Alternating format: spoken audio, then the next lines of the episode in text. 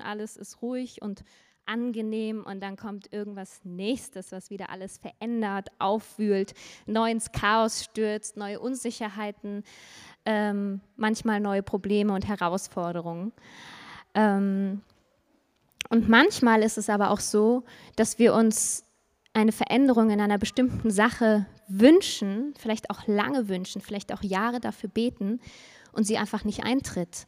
Und das ist hart. Und da müssen wir als Christen auch einen Weg finden, das immer wieder Gott hinzulegen. Es gibt äußere Veränderungen, es gibt innerliche Veränderungen, es gibt Veränderungen, da haben wir keinen Einfluss drauf. Und dann gibt es Veränderungen, da haben wir sehr viel Einfluss drauf. Und ich habe mir so dieses Thema der Veränderung angeguckt und habe gedacht, so krass, warum ist da ist eigentlich immer so eine gewisse Spannung dabei? Ähm, und auf der einen Seite haben wir ähm, ja ein totales Verlangen nach Veränderung und ähm, auf der anderen Seite haben wir aber auch ein totales Verlangen nach Sicherheit, nach etwas, was sich nicht verändert, nach Ankommen. Und ich habe gedacht, hey, eins hat die ganze Menschheit auf der Welt, glaube ich, trotzdem gemeinsam. Wenn, egal welche Kultur, egal welcher Hintergrund, egal welche Menschen wir ankommen, haben wir doch eins wirklich gemeinsam. Wir streben alle nach einem Ort, nach einem Leben, das heil ist, das schön ist, das gut ist. Und, ähm, und das, das verbindet uns. Und ich finde, das ist so ein erster Hint darauf, wo wir herkommen und wo wir irgendwann auch vielleicht hingehen können. Ähm, und in diesem großen Zusammenhang möchte ich ein, zwei Aspekte äh, heute ein bisschen klarer machen um das Thema Veränderung. Genau, du darfst gern das erste Bild starten. ja, also es ist ja tatsächlich manchmal so, dass es sehr verschiedene Charaktere gibt. Manche wollen die ganze Zeit Veränderungen, Abenteuer und auf das nächste und die anderen sagen, oh nee, es ist echt mega anstrengend, ich fühle mich überhaupt nicht wohl mit Veränderungen. Ähm, und ich habe überlegt, so hey, ich, ich kenne Menschen, die ähm, genau in meinem näheren Umfeld und ich höre das immer wieder so, die sagen so, hey, Veränderung, ich, ich, ich verändere mich nicht. Ich muss mich nicht verändern. Und ich habe mir so gedacht, hm, an was für einem Ort landet man denn dann? Das ist nicht unbedingt nur ein neutraler Ort, sondern eigentlich ist es eine Art Rückzug und Resignation. Und, ähm, und es kann gute Gründe dafür geben. Es kann Verletzungen geben. Es hat viel vielleicht mit Ängsten zu tun oder sich Dingen zu stellen. Ähm, und das können gute Gründe sein, aber es sind nicht die richtigen Gründe um sich zurückzuziehen. Ein echtes, volles Leben bedeutet immer Veränderung, jeden Tag neu, von außen. Und wenn wir ähm, als Christen unterwegs sind, geistliche Veränderung, ähm, das ist immer ein Jesusmäßiges Leben, bedeutet Veränderung. Und geistliche Veränderung ist ein Überwinder hin zum Jesusmäßigen Leben. Und das ist so dieser zentrale Satz, den, äh, der mir so klar geworden ist, als Christen unterwegs zu sein, in Veränderung jeden Tag neu unterwegs zu sein, heißt, hey, wir sind Überwinder immer wieder neu hin zum Jesusmäßigen Leben. Ähm, ja, das nächste Bild. Äh, ihr kennt dieses Bild mit der Comfort Zone. Das ist ja was, was wir auch schon oft immer wieder hatten. Ich bringe es jetzt trotzdem nochmal, weil ich glaube, jeder von uns kennt, dieses wohlige Gefühl in der Comfort Zone, Komfortzone. Ich auch. Und ich habe viele Zeiten, Momente, wo ich da nicht raus will. Was heißt Veränderung? Es heißt ein Wechsel von einem alten Zustand in einen neuen. Es kann auch heißen eine Wandlung eine Transformation, eine Umgestaltung. Veränderung bringt meistens mit sich, dass wir innere und äußere Sicherheiten aufgeben müssen. Das ist ein Wesensteil der Veränderung, dass wir aus dieser Comfort Zone, aus der Sicherheitszone raustreten. Und Veränderung hat immer damit zu tun, Grenzen zu übertreten, seien es Stadtgrenzen, oder Landesgrenzen, seien es Grenzen in Form von Gewohnheiten, ähm, sei, seien es äh, Grenzen, wo es, wo es darum geht, irgendwie Dinge hinter uns zu lassen, wo wir uns irgendwie innerlich eine Sicherheitsmauer aufgebaut haben. Es geht immer darum, eine Grenze zu übertreten und raus, rauszukommen aus dem, wo wir uns Sicherheit aufbauen und aufgebaut haben. Und leider, und das muss ich zu mir selbst predigen, weil ich einfach sehr gerne äh, harmonisch lebe und auch eigentlich harmoniebedürftig bin, kann es nicht unser Ziel sein, das Leben harmonisch schön und möglichst ohne größere Unannehmlichkeiten zu gestalten zu wollen und Probleme zu vermeiden.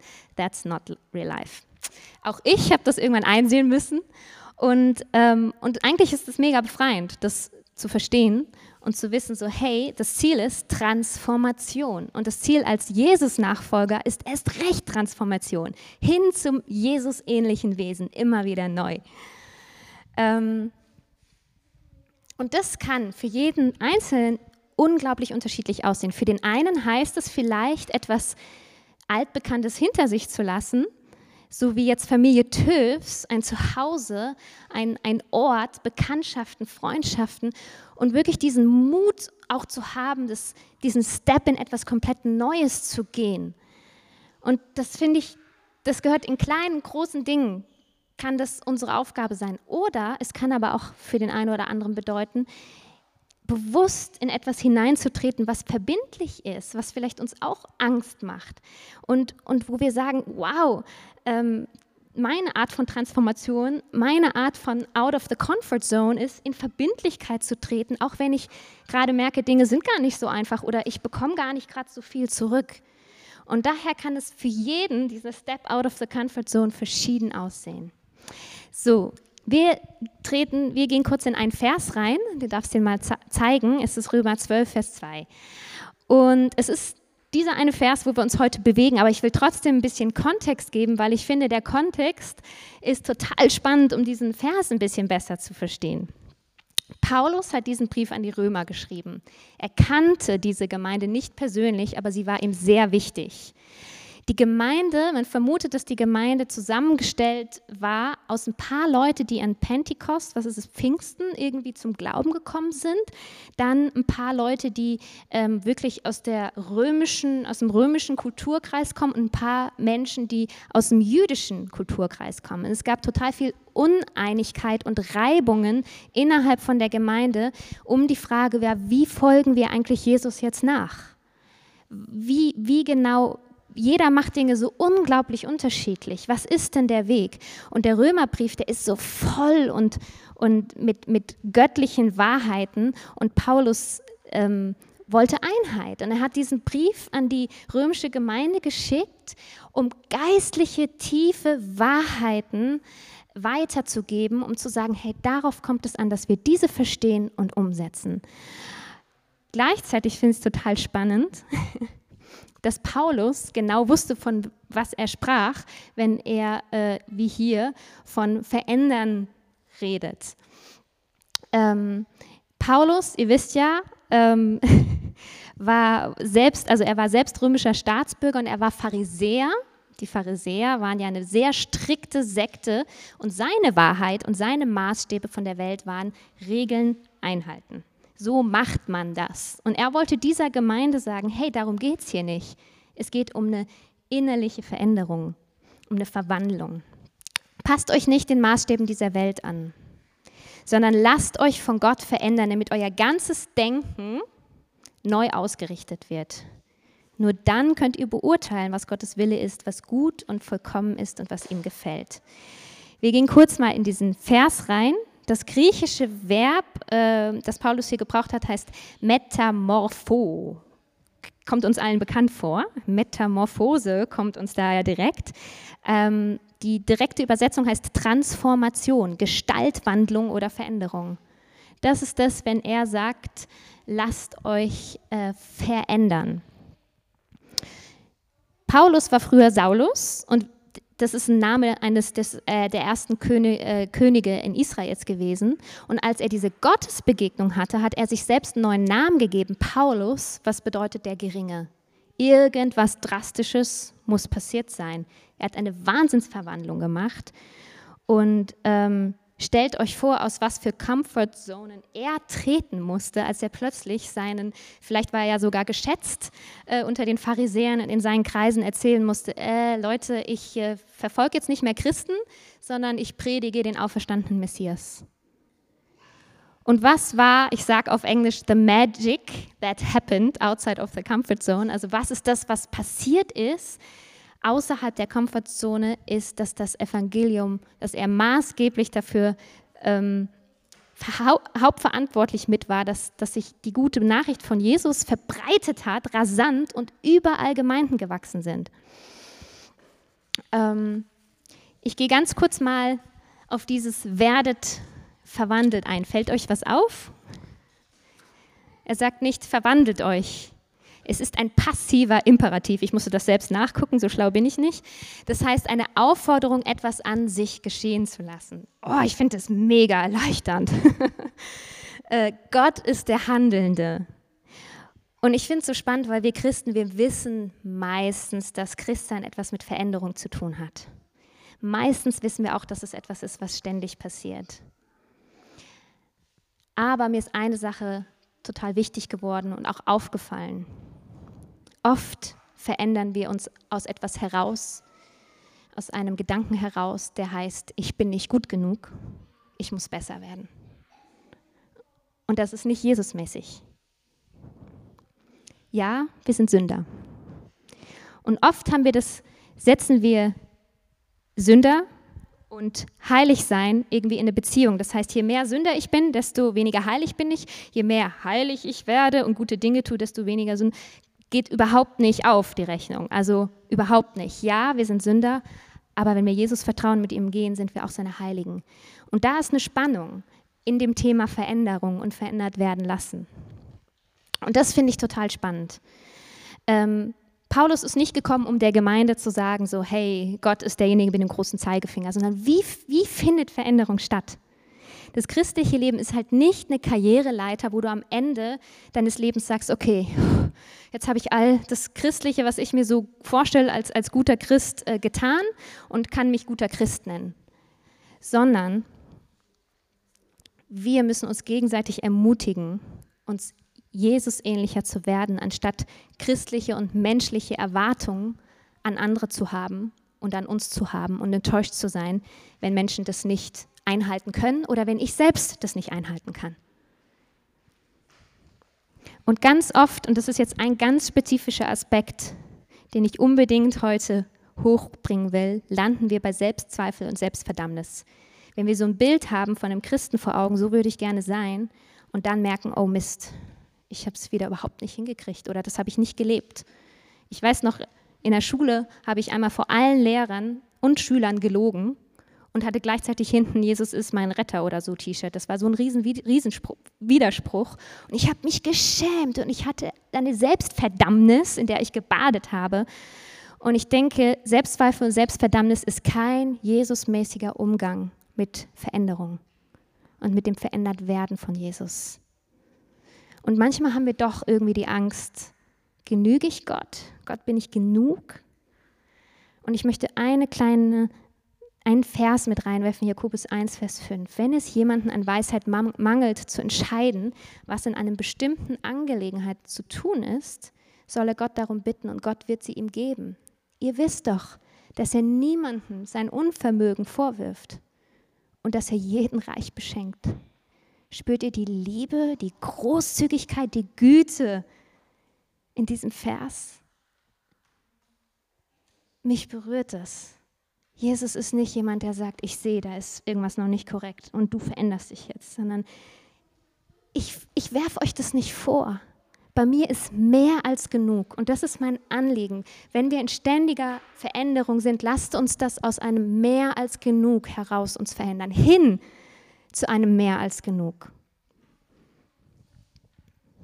Das höchste Gesetz, du sollst Gott lieben, du sollst deinen Nächsten lieben und du sollst dich selbst lieben. Und da heraus werden wir verändert. Es wird an uns verändert ist eine Liebeserklärung von Gott an mich. Muss ich wirklich sagen. Es ist nicht so, hey, ich gucke dir jetzt mal zu, wie du dich hier abrackerst, sondern es wird an uns verändert aus Gnade und Liebe heraus, aus einem Voll heraus ist eine Liebeserklärung von Gott an mich. Ich darf Jesus ähnlicher werden. Also dann können wir uns zurücklehnen, entspannen, müssen nichts tun. Gott macht es schon. Natürlich nicht. ja und nein. Denn eine spannende Sache, die ich immer wieder in diesem Thema, wo ich immer wieder zurückkomme, ist, natürlich ist es die eine Sache, uns hundertprozentig Gott hinzugeben und, uns, und ihm zu vertrauen in einem Veränderungsprozess. Und zwar hundertprozentig. Loslassen, ihm die Dinge hinlegen und sagen, Gott, ich brauche dich hier. Komm, greif ein. Verändere du eine Situation, verändere du mich. Und das andere ist, trotzdem genauso 100% Verantwortung zu übernehmen. Für sich, für seine Gefühle, für seine Gedanken, für sein Handeln, für seine Taten. Und manchmal denken wir so, ah krass, wie passt denn das zusammen? Und ich, das ist nur eine ganz persönliche Sache, ist jetzt keine große Theologie, aber ich persönlich bin auf den Punkt gekommen, 100 Prozent oder einfach Verantwortung für sich selbst zu übernehmen, kommt der Sündenerkenntnis sehr nahe. Und das ist sehr zentral für uns als Menschen, dass wir immer wieder zu einem Punkt kommen und merken, ja, wir sind Sünder. Und wenn wir sagen, ich übernehme Verantwortung für mich, heißt es, wow, ja, ich erkenne an, meine Taten haben Folgen. Und das kommt dem nahe, dass ich sage, Gott, guck mal, hier komme ich nicht weiter oder hier habe ich echt Mist gebaut. Und dann die hundertprozentige Hingabe an Jesus zu sagen, hier bin ich, komm. Ich brauche deine Gnade, deine Liebe. Aus dem Wissen heraus, wir sind in Gottes Ebenbild geschaffen und da ist immer mehr als genug. Warum Veränderung? Denken neu ausrichten. Und jetzt will ich ganz kurz nochmal auf das Denken eingehen. Das, sind das meine Gedanken, was ich so denke, wenn ich morgens aufstehe, denke ich, brauche einen Kaffee. Wenn ich mittags irgendwie denke, okay, ich habe noch kein Mittagessen, die Kinder kommen gleich. Wenn ich nachmittags denke, es ist so heiß, alles nervt mich.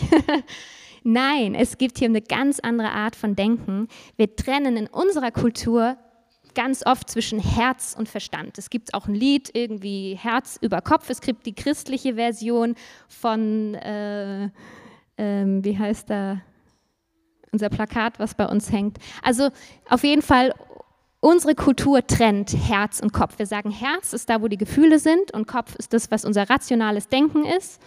Und das hebräische Denken ist ganz anders. Im hebräischen Denken trennt man Herz und Verstand nicht. Paulus verwendet das Wort Lebab und das ist, das wird oft verwendet in der Bibel, der Ort der Gefühle, aber auch der Ort der Vernunft, des Wissens, der Erkenntnis, des Verstehens und ich finde des Verstehens der göttlichen Geheimnisse und Wahrheiten. Es ist ganz, ganzheitlich, was er hier meint mit Denken.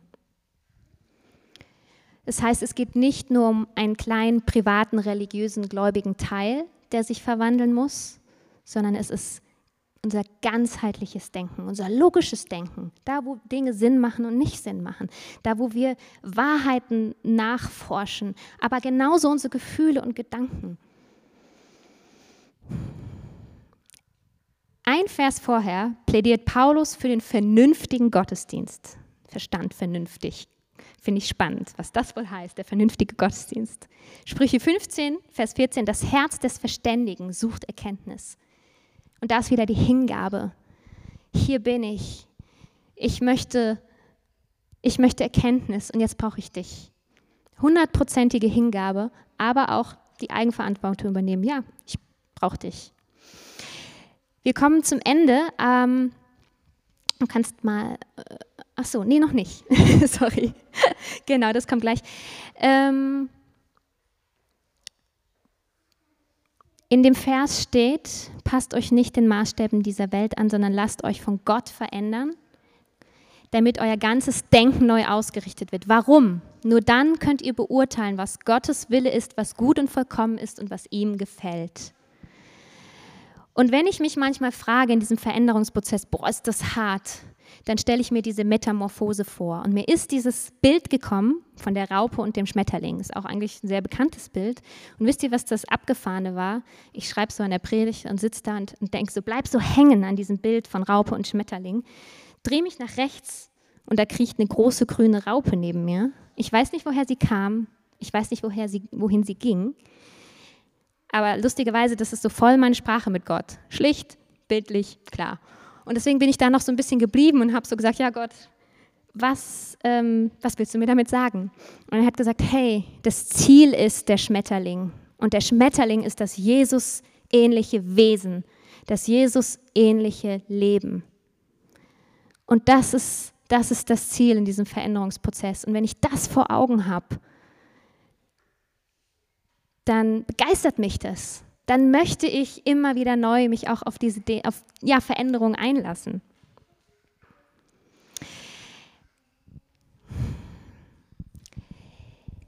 So, zum Schluss, nur dann könnt ihr beurteilen, was Gottes Wille ist, was gut und vollkommen ist, was ihm gefällt. Und damit, wenn wir das können, fallen wir auf als Christen. Wohl oder übel, wenn wir mit Klarheit in unserer Community, in unseren Beziehungen stehen Dinge aussprechen, weil wir wissen, was gut und richtig ist, was vollkommen ist und was Gott gefällt, werden wir auffallen. Und das ist gut. Das ist richtig gut. Und wenn wir uns verändern, wird unser Umfeld auch verändert. Das hat einen Einfluss in unser Umfeld hinein. Und es gibt ja so einen Post Postkartenspruch, Be the change you want to see. Es ist für mich gar nicht so ein billiger Postkartenspruch, weil ich finde, da steckt wirklich tiefe Wahrheit drin. Wir haben diese große Sehnsucht nach Heil, nach Gut, nach Gemeinschaft. Hey, und uns bringt gar nichts, an andere irgendwelche Erwartungen zu stellen und nicht zu sagen, hey, ich fange mal bei mir an. Jesus, hier bin ich. Und umso schöner ist es zu sehen, wie Jesus kommt und uns Mut zuspricht und sagt, hey, lass dich auf diese Veränderung ein, die ich immer wieder an dich ranbringe, innerlich und äußerliche Dinge. Denn damit stechen wir raus als Christen. Menschen werden sehen und spüren und leben, erleben, dass wir Klarheit haben, dass wir wissen, was gut ist, was Jesus möchte, dass wir das leben und wir werden auffallen und das ist gut. Lasst uns Mut haben, echt unser Christsein in einer tiefen Selbstverständlichkeit heraus zu leben. Lasst uns darüber reden, was Gott an guten Dingen in uns und an uns verändert hat und um uns herum. Das, das wird Früchte tragen. Ich habe zum Schluss dieses Bild gefunden. Jetzt darfst du es zeigen. Und es ist so lustig, weil das ist ein Bild, das kannst du auch als Poster kaufen. Also wen das anspricht, ihr dürft das im Internet googeln, das gibt es als Poster. Und da stand Dream World drunter. Irgendeiner hat sich so eine Traumwelt ausgedacht. Und mich hat es so angesprochen, ich bin da so hängen geblieben, weil ich gedacht habe, genau das ist es. Wir sitzen im Boot, the wind of change ist die ganze Zeit, ne? wir, wir fahren irgendwie übers Wasser, unsere äußeren Dinge verändern sich, Gott verändert uns und gleichzeitig gibt es aber einen Anker, der uns Sicherheit gibt, weil wir brauchen Sicherheit.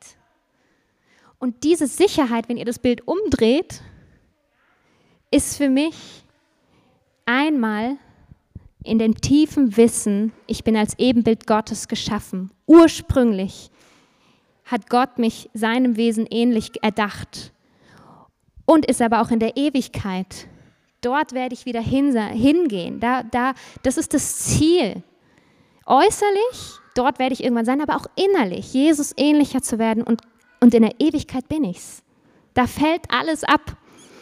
Und von Herrlichkeit zu Herrlichkeit war was, was ich seit vorgestern über diesem Gottesdienst irgendwie so höre. Und lustigerweise hat Jobs gerade auch gesagt im Gebet, von Herrlichkeit zu Herrlichkeit. Ich so, yes, genau das ist für mich dieses, dieser Spannungsbogen, der über dem Thema Veränderung steht. Es ist hart, es kostet uns immer was. Aber aus Gottes Ebenbild heraus, in sein Ebenbild hinein, mit der Perspektive Ewigkeit, ist Veränderung wirklich ein von Herrlichkeit zu Herrlichkeit. Und das begeistert mich. Und ähm, Job hat vorhin im Segenslied gesagt, er ist für dich in dem ganzen Veränderungsprozess. Egal, wo ihr Mut braucht, wo es uns was kostet, Gott ist für dich. Gott ist für mich. That's it. Amen.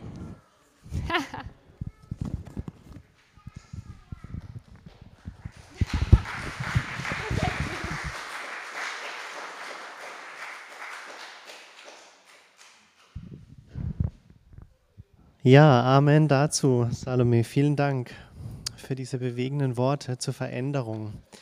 Wir stehen da alle mit drin und es ist wirklich gut, diesen Anker ähm, am richtigen Ort zu haben. Ähm, Veränderung. Wir haben am Anfang eine Veränderung ähm, gehabt, über die, wir, über die ich gesprochen habe, diese ähm, Berufung in die Co-Leitung. Und ähm, ja, jetzt kommen wir auch nochmal zu dem Thema Veränderung. Das ist jetzt für mich der etwas schwierigere Teil, wenn es um